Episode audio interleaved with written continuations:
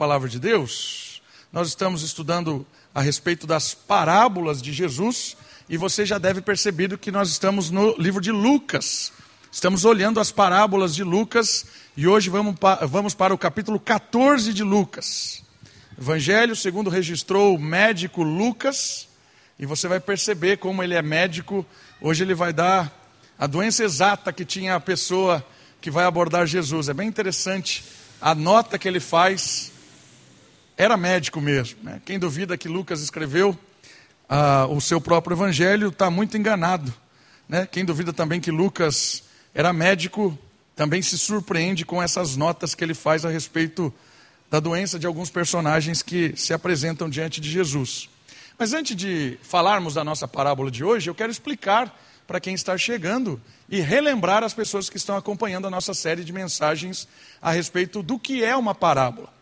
Parábola é um recurso didático, é um método de ensino, é uma forma de ensinar, de apresentar verdades.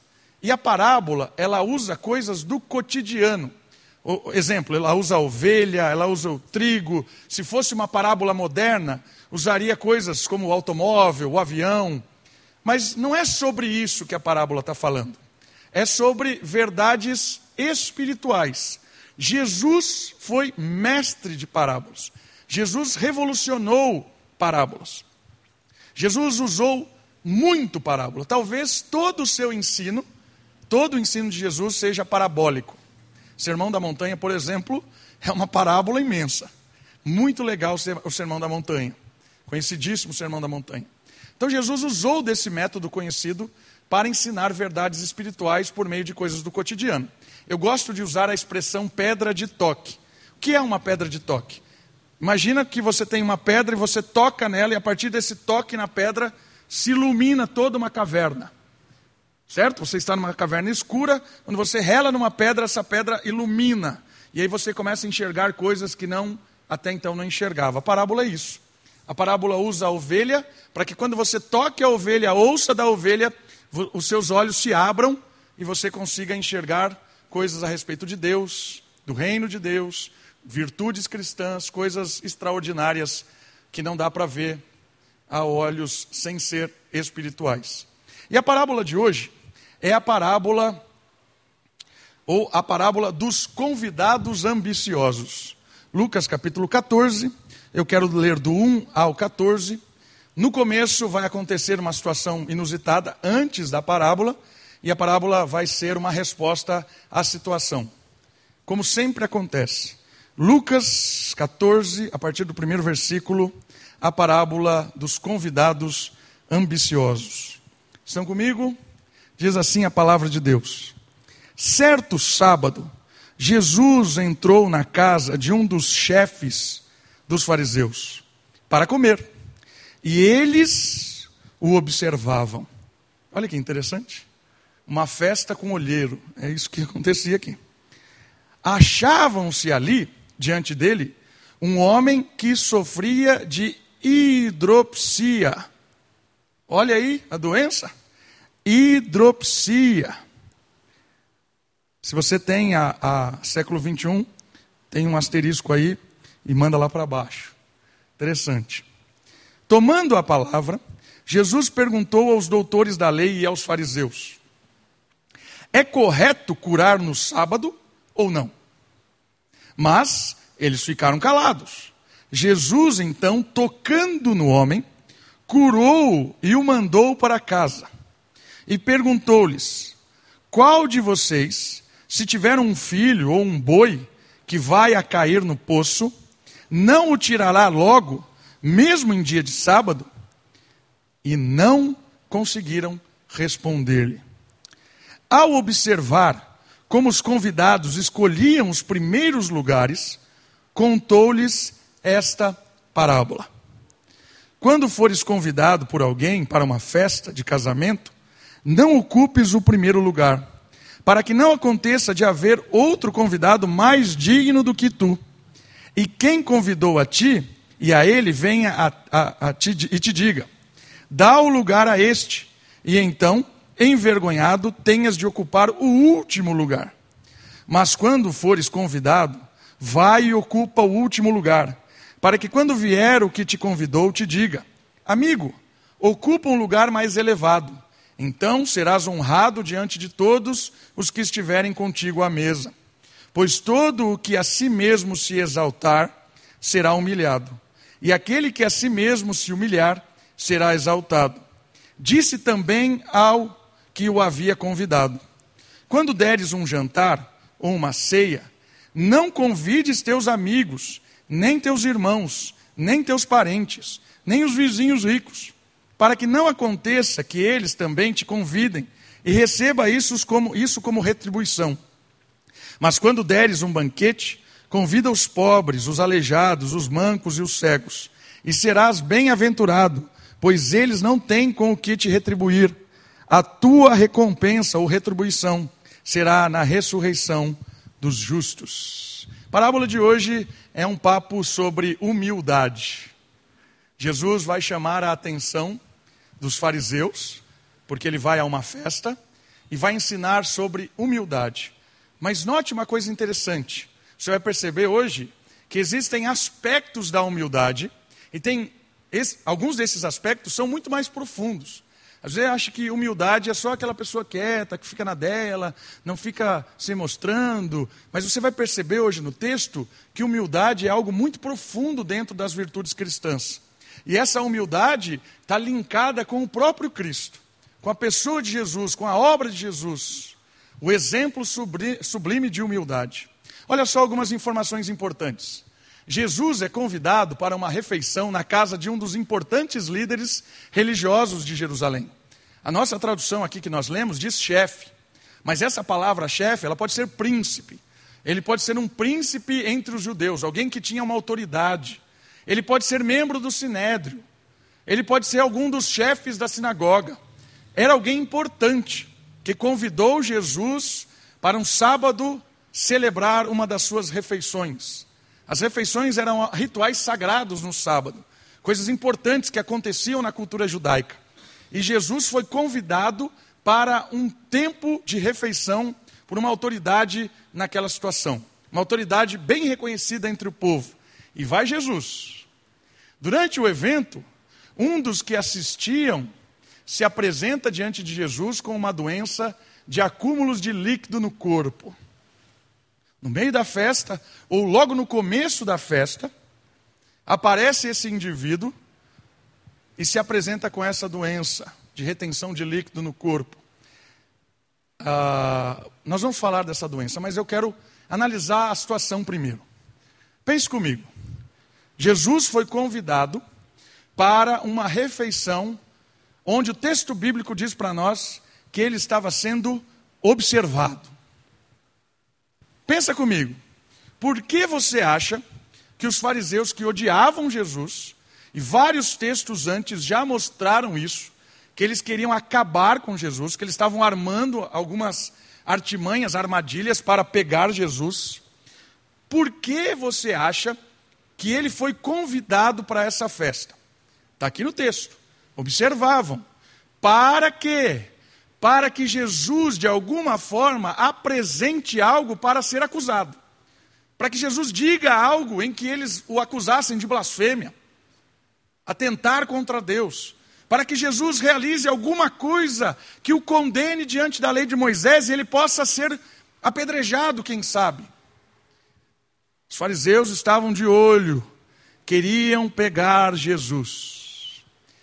E aí, uma pergunta que você deve ter feito: por que Jesus vai nisso? Por que Jesus vai nisso? Algo que eu gosto de pensar é que, mesmo nesse ambiente frio, de hostilidade, de tentações, de provocações, de até humilhação, a frieza do ambiente não barrou a fluidez do termômetro da caridade, da fraternidade, do aquecimento gentil de Jesus no seu olhar, no seu toque e no seu ensino. Jesus não foi congelado pelo ambiente hostil. Ao contrário, Jesus foi lá e aqueceu corações. Olha que lição impactante. Nós, crentes, muitas vezes somos convidados para ambientes hostis, somos convidados para algum tipo de festa, somos convidados para algum tipo de celebração, alguns convites assim que a gente ao primeiro momento quer recusar, porque a gente faz até o sinal da cruz, porque acha-se santo demais. Mas olha o que Jesus está dizendo, ou mostrando, são oportunidades que temos de fazer o bem, de propagar o evangelho, de comunicar graça.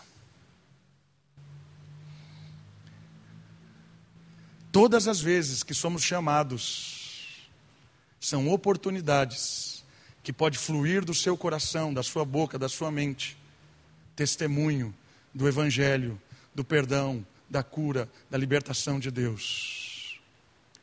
Jesus vai para esses momentos, sabendo que está sendo observado, sabendo que está sendo uma armadilha, mas ele vai porque ele ama pessoas. Ele vai porque ele sabe que ele pode transformar a vida de indivíduos. Quando eu e você vamos para um lugar, ainda que contrariado, ainda com medo, ainda porque é um ambiente que a gente não domina muito, ou é porque tem muita gente que a gente nem gosta. Você carrega o mesmo espírito que Cristo carregava. Ele enviou o espírito para mim e para você. O espírito de Deus está em nós. Aproveite oportunidades para expressar a graça de Deus. Quantas oportunidades a gente tem, irmãos e irmãs, e a gente perde. Quantas oportunidades. E pense, pense, não é só churrasco da família. Porque churrasco da família a gente perde muita oportunidade. Muita. A gente vai lá e não testemunha. Não fala do amor de Cristo, não mostra o amor de Cristo. Mas pense nas oportunidades que Deus nos dá. Quantos casamentos nós não somos convidados no ano? Quem te convida para um casamento gosta de você. Você já pensou em fazer uma visita para os noivos? A gente pensa no presente que podemos dar. Mas o maior presente que você pode dar para um casal de noivo é visitá-los e dizer que você carrega o amor de Cristo. Olha que oportunidade tremenda. E quantas formaturas nós somos convidados a participar? Confesso que eu odeio formatura. Mas eu vou em todas que me convidam. Porque são oportunidades de falar que aquela formação é um privilégio que aquele jovem está tendo de amar a Deus. É um privilégio e é uma responsabilidade Toda vez que me convida para uma formatura, eu estou lá e digo para ele: Você pode ser bênção. Pense aí, irmãos e irmãs, quantas oportunidades que a gente diz não, ou porque está cansado, ou porque não gosta, ou porque a pessoa é chata demais, ou porque vai ser um ambiente horrível. E eu sou crente demais para ir a esse ambiente. Vá com a autorização de Cristo, com o poder do Espírito e com a mensagem que liberta você vai ver o que vai acontecer. E Jesus estava lá. Três vezes ele perguntou: O que me impede de curar no sábado? Silêncio. Jesus vai lá e age, cura. Silêncio. E vocês? Não fariam o mesmo? Se fosse o seu filho, se fosse um boi? Silêncio. a transformação de Jesus na vida de quem sofre cala o diabo. Meus irmãos, quando nós vamos para abençoar, quando nós vamos para abençoar, o diabo se cala. Não tem argumento que derrube um bom testemunho. Não tem pedrada que acerte-nos quando nós estamos lá de coração disposto a abençoar. Não tem ofensa, Não tem ofensa, não tem descaso, não tem distrato, não tem nada quando você vai com o coração disposto a abençoar. O diabo se cala, porque ele não tem arma para atingir você. Primeira lição que Jesus nos dá aqui é: eu quero que você esteja no mundo. Eu não quero que o Pai tire vocês do mundo. Eu quero que vocês estejam livres do mal e aponte para esse mundo o caminho do bem. Que missão extraordinária. E esse homem que se achega até Jesus, provavelmente ele não era um convidado da festa. E talvez você já saiba como funciona o esquema judaico. Era tipo de um teatro. Os caras armavam lá, e vou mostrar para vocês ali como funcionava a questão da mesa. Montava-se toda a estrutura da mesa, e as pessoas, era um lugar aberto, as pessoas poderiam vir para assistir. Sabe? Ficava babando. Sabe cachorro que fica na frente de negócio de frango que fica girando? O cachorro fica ali contemplando. Era isso, exatamente isso. E o judeu entendia assim, porque o judeu entendia que aqueles eram cães. Cães. Vêm aqui para contemplar o que é a boa comida, o guardar bem o sábado, o que é ser um religioso da nata. Fique aí, cão, contemple isso. Esse era o judeu. E ali tinha um dos cães, com uma doença de retenção de líquido. Não sei se você já viu isso, o que acontece quando alguém retém líquido. Fica aquele inchaço, sabe? Você aperta assim, fica aquele inchaço esquisito. Ou às vezes é problema no rim, é problema no coração. Né? Essa, essa, essa retenção de líquido não é a doença em si, ela é um sintoma. Alguma coisa retém o líquido. E é isso que, o, que esse indivíduo tinha. Ele tinha água acumulada, não sei se era na perna, se era no pé, se era no braço, se era na barriga, mas era um cara que estava inchado. E isso causava um desconforto nele. Algo terrível. E aí Jesus toca nele, cura. Não sei o que aconteceu, não sei se ele vazou água.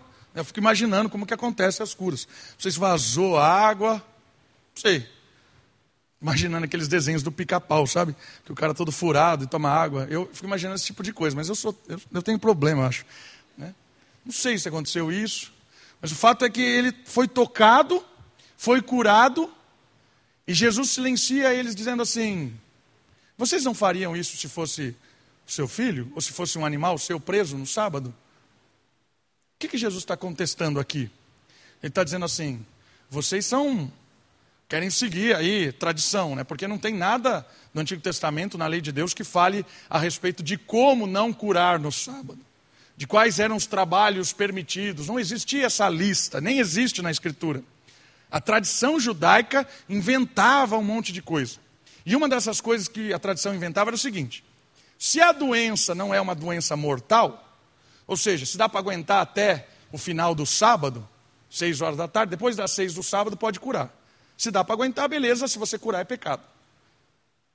Agora, se não dá para aguentar, se é uma doença de vida ou morte, aí você pode curar e fazer os procedimentos. Olha a ideia dos caras. Né? Mas Jesus mostra uma coisa muito mais profunda. Jesus está dizendo para eles assim: o sábado é o dia em que nós exercemos misericórdia. O sábado é para servir a Deus e abençoar as pessoas. O sábado não é dia de farisaísmo, de legalismo. Irmãos, isso é muito legal para nós, porque às vezes nós nos tornamos religiosos e a religiosidade nos faz não perceber as necessidades das pessoas, o sofrimento das pessoas. Às vezes usamos a religiosidade para nos afastar das pessoas. Usamos a religiosidade para dizer por que eu não ajudo fulano de tal, por que eu não estou disposto a ir em tal lugar, por que eu não abro a minha casa, por que eu não abro o meu coração. E a gente usa a religiosidade por um monte de coisa para nos afastar das pessoas que sofrem. Os judeus, fariseus eram especialistas disso. Jesus mostra para eles como eles eram hipócritas. Porque se fosse o filho dele que estivesse morrendo, ele não ficaria examinando a lei, ele faria procedimento para diminuir a dor. Se fosse um boi, um animal, ele não pouparia esforços para não deixar o animal se perder num sábado. Mas quando a lei é para o outro, aplica-se. Lembra aquela história?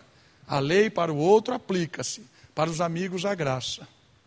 Para os da família, para as coisas que me servem, eu sou alguém inconveniente, ah, tudo bem. Mas para o outro eu arroto moralidade. Eu arroto. Porque o outro tem que fazer. O outro tem que não sei o quê. É sábado, não pode curar. Queridos, cuidado com isso. Cuidado, porque às vezes a gente favorece os próximos e condenamos os de longe. Quantas vezes não fazemos isso? Somos delegados do reino de Deus, xerifes do reino, prontos para condenar, apontar o erro dos outros, mas não enxergamos a trava que está no nosso. Jesus está nos ensinando algo extraordinário com esse diálogo com os fariseus. Arrogantes, soberbos, prepotentes, viviam para arruinar a vida dos outros. E dentro desse contexto vem a parábola. Após a cura do homem, deixa em silêncio os religiosos. O Messias observa a movimentação dos convidados para ocuparem os melhores lugares para a refeição. Esta situação revelou a atitude do coração destes religiosos. Imagine isso: estava chegando lá todo mundo para ocupar os lugares, aparece esse indivíduo, Jesus cura, está todo mundo quieto, mas logo em seguida eles já começam a correr, procurar lugar para sentar nos melhores lugares da festa. Como é que funcionava? Olha só, olha como era uma mesa, mais ou menos. A tradição judaica diz que é mais ou menos assim. A mesa da ceia era assim, a última ceia de Jesus. A mesa, eram várias mesas em U, assim. Ou uma mesa grande em U. E as pessoas, ela era baixa, isso aqui é uma mesa baixa, mais ou menos desse tamanho, e a pessoa ficava inclinada assim, como está lá, ó, deitadinha assim, com o cotovelo esquerdo na mesa. Certo? E olha só, aqui, de costas para esse, de costas para esse, mesma estrutura, todos com o cotovelo esquerdo e a mesa ficava no centro. Qual é o melhor lugar? O melhor lugar é o lugar do anfitrião. Aqui, ó. E aí os primeiros lugares. Aqui, aqui, lugares de importância. E depois, mesa da direita. Centro, este, aquele. Mesa da esquerda. Este, este, aquele. E assim por diante. Essa mesa chama-se triclínio. A mesa da ceia provavelmente era assim. Jesus aqui. Onde você acha que estava Judas, o traidor? Provavelmente aqui, ó. E Pedro? Aqui. Interessante, né? Mas o que aconteceu aqui foi o seguinte: o pessoal correndo. Tá, vamos lá, vamos sentar nos melhores lugares. Porque vamos mostrar para o pessoal como é que funciona aqui a autoridade. E esse cara, lembra, era uma autoridade. Era um príncipe, um mestre, um senhor lá da sinagoga. Imagina, sentar no melhor lugar seria extraordinário. E Jesus, notando essa movimentação, conta a parábola. Aqui é importante perceber, meus irmãos, que o texto bíblico diz claramente: é uma parábola. Por que, que você acha que essa informação é importante? Porque se você não entender isso como uma parábola, vai parecer que é uma dica de como se dar bem. Vai parecer isso. Olha, você vai sentar no lugar meio quietinho lá e tal. Não dá uma de, de Zé Graça. Fica quietinho no lugar, vai que o dono da festa vai lá e vê você, te nota e fala: Olha, vem para cá. Olha que dica boa. Né? Se você pensar assim, parece meio esquisito. Uma dica esquisita de Jesus. Para você se dar bem sendo humilde. É uma humildade meio fake. Vai lá, dá uma de João sem braço. Se der certo, o dono da festa vem, te exalta diante de todo mundo. Não entenda isso como uma dica de etiqueta. Ou um conselho para se dar bem em como ser exaltado numa festa. Parábola, irmãos. E o que é uma parábola? É uma pedra de toque. Jesus está ensinando verdades profundas aqui. Então nós vamos observar nessa parábola qual é o ensinamento sobre humildade. Qual é a verdade que nos vai edificar nessa parábola? Primeiro ensinamento que essa parábola nos dá é um raio-x do coração. Um raio-x das intenções do coração. Olha comigo. A parábola não é uma lição de etiqueta. Não é sobre isso. E nem uma dica prática de como se dar bem na vida. Tem muita gente fazendo isso com a Bíblia hoje. Só aí no Instagram você vai ver. De, pega versículo bíblico para você aplicar e estar bem na vida. Não é isso. Ao contrário, é um despertar espiritual para um significado mais profundo das relações sociais. Por que agirmos com humildade? Com que objetivo? Jesus está levantando a seguinte questão, olhando o coração dos indivíduos. Por que você e eu não devemos procurar os melhores lugares? E aí nós devemos sondar o coração. Por que pensar a respeito de ser humilde, dar o lugar ao outro, diante de uma situação em que todo mundo busca os melhores lugares? Por que agir assim? Você pode responder essa pergunta de diversas maneiras. A primeira é porque é aquela questão de dar uma de João sem braço. Eu vou agir com humildade para que vai que o dono da festa me exalte, para se dar bem. Isso não vale de nada. Não vale de nada. Por quê? Porque Deus está fazendo aqui, Jesus, um raio-x do coração. Ele está vendo a intenção. Vamos pensar que o dono da festa seja Deus. Deus sabe a intenção. Deus não só vê a atitude. Por isso, agir com humildade para impressionar Deus é tolice. Agir com uma, um comportamento para você surpreender Deus, para que Deus te coloque no melhor lugar, para que Deus te recompense, é tolice. Porque Deus tem um raio-x do nosso coração. Ensinamento importante. Por que você serve a Deus? Porque eu sirvo a Deus. Se a sua resposta é porque você tem medo de ir ao inferno, quer dizer para você que você está equivocado. Servir a Deus por medo não é cristianismo, é ser maquiavélico. Ah, então eu sirvo a Deus para ir para o céu. Também maquiavélico. Ah, então eu sou humilde porque eu sei que se eu for humilde, Deus vai me recompensar. Maquiavélico. Por que maquiavélico? Sabe o que Maquiavel propôs? Maquiavel disse o seguinte: os objetivos conquistados legitimam o processo. Os meios que você fez são corretos se o objetivo que você propôs você alcançou. Isso é maquiavélico. Então, se o seu objetivo era ser exaltado, não importa o que você vai fazer para ser exaltado, vai ter que ser humilde. Ah, beleza. Então eu vou ser humilde para que eu seja exaltado. Maquiavélico. Porque o objetivo conquistado garante que a minha humildade é boa. Isso não é cristianismo, isso é maquiavélico. Sabe quem é especialista em Maquiavel? Política brasileira. Qual é o objetivo da política brasileira? Poder. Certo? O que, que o, o, indivíduo tem que fazer para garantir poder? O que ele tiver que fazer, ele vai fazer. Porque os meios justificam os objetivos. Eu tenho que agradar as pessoas? Durante quatro anos? Não, só no último. Ah, beleza, só no último. Então, no último ano, o que, eu tenho que fazer? Vou lá, pego criança no colo, abraço, dou beijinho, saio fazendo visita, entrego panfleto, mostro um monte de coisa, dou sorriso, vou comer pastel com caldo de cana. O que, que tem que fazer? É isso. Tem que ir na igreja? Vou na igreja, tem que abrir a Bíblia, fazer o terço. O que, que tem que fazer? Os meios legitimam o objetivo maquiavélico. Mas sabe o que é interessante? Tem crente cristão que pensa assim e acha que é isso que Deus está propondo.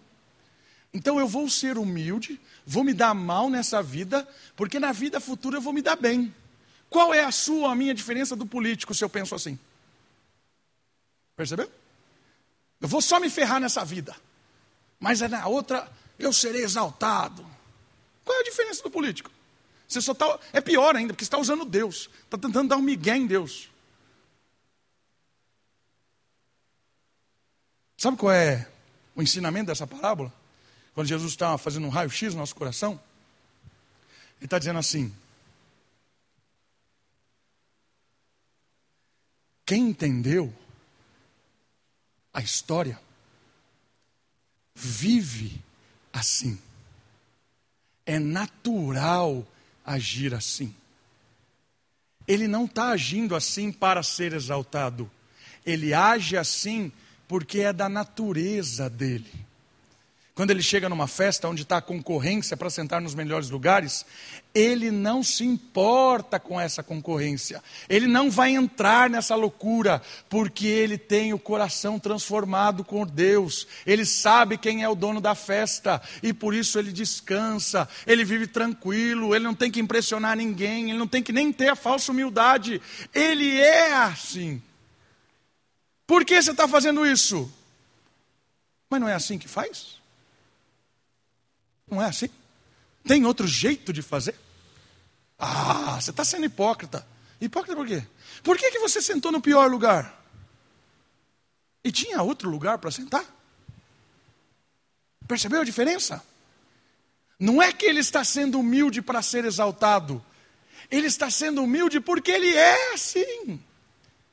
E esse tipo de pessoa esse tipo de pessoa, a vida segue naturalmente. Deus cuida desse cara naturalmente, ele não se preocupa, ele descansa. Porque eu não tenho que impressionar ninguém, nem Deus. O Rubem Alves conta uma história muito legal sobre um galo. O galo que tinha convicção de que ele cantava e o sol nascia. Todo dia ele acordava, subia lá, se posicionava, empoderava-se do seu, do seu sopro e cantava. E quando ele cantava, lá saltava o sol. E todas as galinhas, os outros galos impressionados. E ele fazia isso com grande pompa e com grande responsabilidade. Se eu não cantar, o sol não nasce. Até que um dia, o galo perdeu a hora. E ele acordou com os risos das galinhas. E as galinhas estavam rindo dele, porque ele perdeu a hora e o sol tinha nascido. E ele olhava para o sol e ele não acreditava, porque o sol tinha nascido e ele não tinha cantado. Se sentiu envergonhado, humilhado, mas depois ele entendeu que o sol não depende dele. Ele entendeu que não tinha nada que ele fizesse. O sol nasce porque nasce. O sol é muito maior do que ele. Sabe o que aconteceu com esse galo? A partir daquele dia, ele dormiu tranquilo todos os dias e nunca mais acordou cinco horas da manhã. Porque quem entende quem é Deus, não quer fazer o papel de Deus. Quem entende quem é Deus, não precisa impressionar ninguém.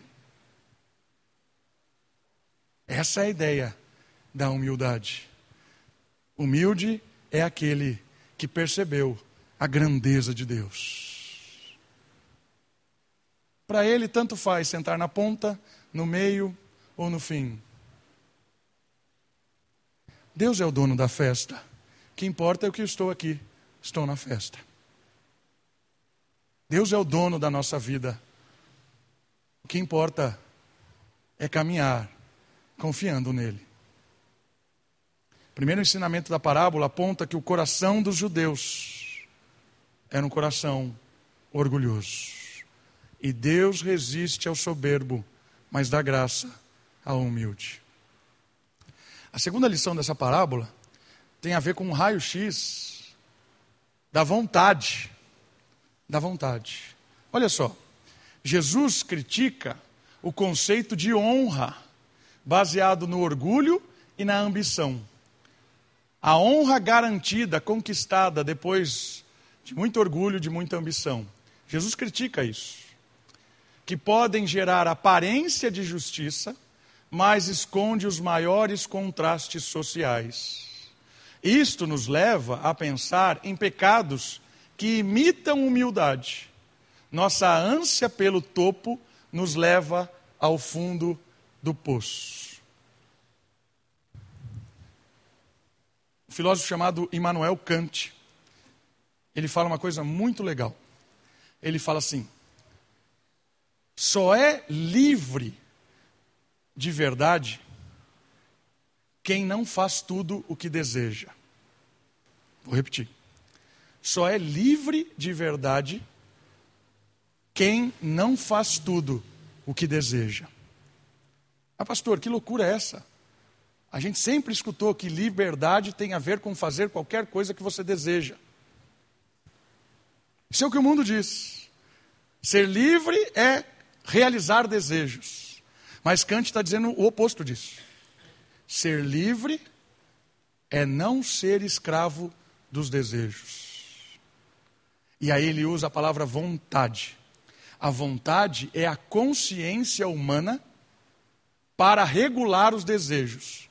Quando a sua vontade domina um desejo impróprio, você é livre, porque você não é dominado pelos anseios, pelos desejos que te escravizam, que te impulsiona. Você tem uma vontade centrada.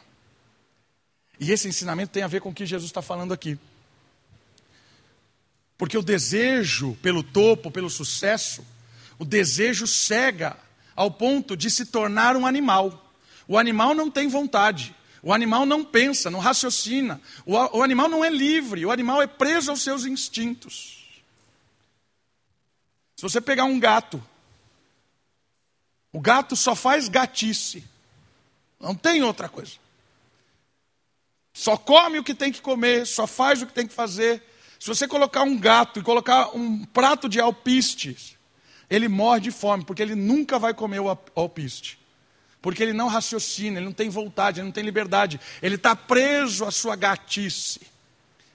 Ele não muda. Percebe? O gato não é livre, porque o gato está preso aos seus instintos. O homem e a mulher que não dominam os seus instintos morre de fome. Morre na imoralidade. Morre escravo daquele que balançar o que mais te agrada. Escravo dos desejos. Corre que nem louco atrás dos desejos. Não domina a vontade. E a única forma de dominar a vontade de forma consciente, bíblica, é pelo poder do Espírito. É só o Espírito de Deus que nos dá uma consciência de que realmente somos presos nos nossos próprios desejos, que somos escravos das nossas próprias vontades que nos levam para a morte. É o Espírito de Deus que nos dá consciência de dizer não aquilo que me tenta. Por isso que a liberdade está ligada com a vontade e não com o desejo. Porque quem domina os seus desejos é livre. E o texto aqui está dizendo para nós: todos aqueles fariseus são escravos. Todos aqueles líderes religiosos, com toda a sua pompa, com todo o seu jeito, com toda a sua arrogância, com todo o seu orgulho, se achavam justos diante de Deus, se achavam prósperos diante de Deus, se achavam a última bolacha do pacote. Mas Jesus está dizendo para eles assim: vocês são escravos. Escravos do desejo, pelo poder, pela soberba, pelo orgulho. E essa falsa humildade que vocês têm, essa falsa justiça, é pecaminosa, porque vocês estão completamente dominados pelo mal. Jesus chama eles várias vezes de sepulcro caiado. Sabe o que significa isso? Sepulcro é sepultura, onde se enterra morto, cemitério. Caiado é aquele cal que você faz de tinta, sabe? Horrível. Mistura lá o cal com água e pinta. Geralmente a prefeitura usa isso para pintar as ruas. E aí pinta o sepulcro. Adiantou alguma coisa? Não, adiantou nada. Sepulcro caiado é a morte pintada com cal. Essa é a realidade dos fariseus aqui, que não dominavam a vontade, não dominavam os desejos, eram podres por dentro, mas por fora tinham aparência religiosa. Eram bonitinhos, falavam bonito, moralistas, arrotavam moral, mas estavam mortos por dentro. E Jesus conhece o nosso coração. Meu irmão, minha irmã, nós podemos ser livres de verdade quando experimentarmos do Espírito dominando aquilo que nos escraviza. E tanta coisa hoje nos escraviza. Às vezes nós somos escravos do entretenimento, escravos do conforto, escravos de uma estabilidade, escravos dos nossos filhos, escravos dos nossos netos, escravos de um trabalho, escravos de uma pessoa.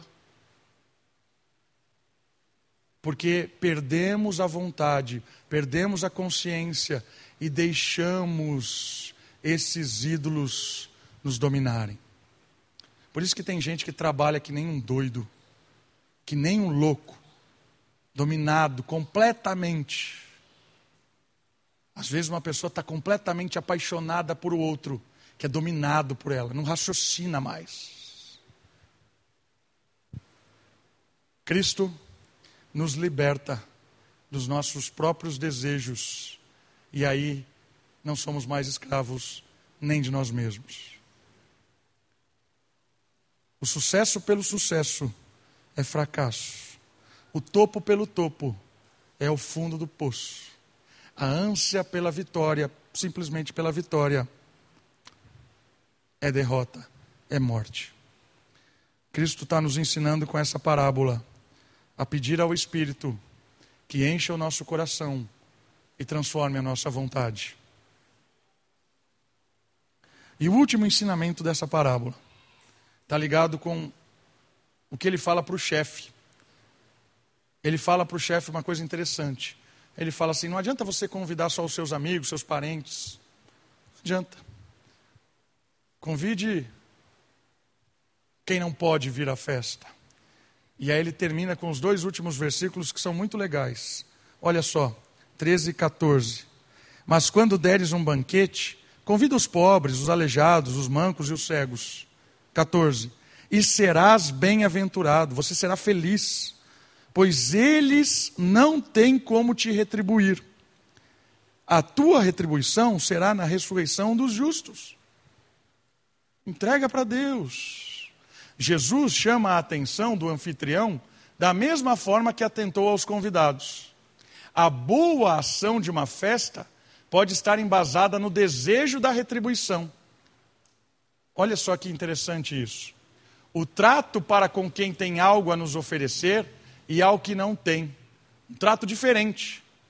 Quem tem o que me oferecer e quem não tem. Trato de forma diferente. Esta benevolência aprofunda nas intenções e não só nas ações. O último ensinamento dessa parábola, que eu peguei aqui, pensei, podem ter outros infinitos, é que Deus olha as nossas intenções. As intenções de agir neste mundo. E aqui a recomendação é muito interessante, porque ele fala assim: olha, eu sei que você está chamando essas pessoas todas porque elas podem te retribuir a festa. Eu sei que você está convidando a mim, porque você tem uma armadilha para mim. Eu sei que você tem intenções por trás disso. Boas ações com má intenção não é uma boa ação para Deus. Uma boa atitude, uma boa obra, se não está vinculada com o Senhor, ela pode até abençoar alguém, porque Deus abençoa usando até o nosso mal. Mas isso não impressiona Deus. Esse ensinamento nos ajuda a também nos desprender de viver nesse mundo tão competitivo. Porque esse mundo, às vezes, e pare e sonde o seu pensamento um pouco. Às vezes a gente vai trabalhar e a gente olha lá no nosso setor quem é que manda. Ah, fulano de tal é, é, é quem manda. E aí eu ajo diferente com essa pessoa e trato essa pessoa diferente como eu trato todas as outras. Porque aquela pessoa pode me trazer um favor, pode me beneficiar. Então a minha boa vontade para com ela, no fim das contas, é uma boa vontade para comigo. Percebeu isso? A minha boa vontade para alguém que pode me retribuir, na verdade não é uma boa vontade para com a pessoa, é uma boa vontade para mim mesmo. Porque ela pode me retribuir. Então eu convido alguém para algo porque eu sei que aquela pessoa tem como me convidar também. Eu ajo com justiça com alguém porque sei que ela pode me agir com justiça comigo. Eu facilito algo para alguém porque sei que ela pode facilitar algo para mim. E esse mundo é rico nisso especialista nisso. Medir as ações pelas reações. E Jesus está nos convidando a algo extraordinário: a abençoar pessoas, a agir com justiça, a ser benevolente com pessoas que não têm como retribuir. E ele usa aqui o pobre, o aleijado, o manco, o cego. E ele fez isso na prática no início da festa, ele curou alguém que não tinha nada para lhe oferecer. Ele transformou a vida de um homem que não tinha nada, nem uma palavra, nem reputação, nem dinheiro, nada.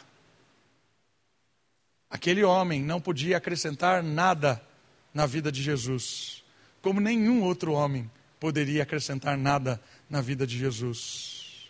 Por isso que Filipenses conta para nós que Jesus não usou com usurpação a sua posição de Deus, mas se esvaziou da sua glória, tornando-se homem, para que nessa sua atitude de humildade pudesse nos resgatar, pudesse morrer no nosso lugar, perdoar os nossos pecados nos dar vida nova. Extraordinário.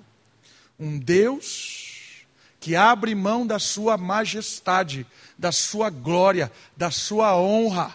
Abre mão disso para vir ao nosso encontro, que não somos nada, não temos nada para morrer e salvar e perdoar e dar vida. Por que Jesus nos amou assim? Inexplicável. O amor de Deus é inexplicável, porque Deus nos amou, sendo nós ainda pecadores. Deus morreu por nós, sendo nós ainda pecadores. Percebeu onde nós chegamos? Nós chegamos no Deus que nos atendeu sem nada em troca.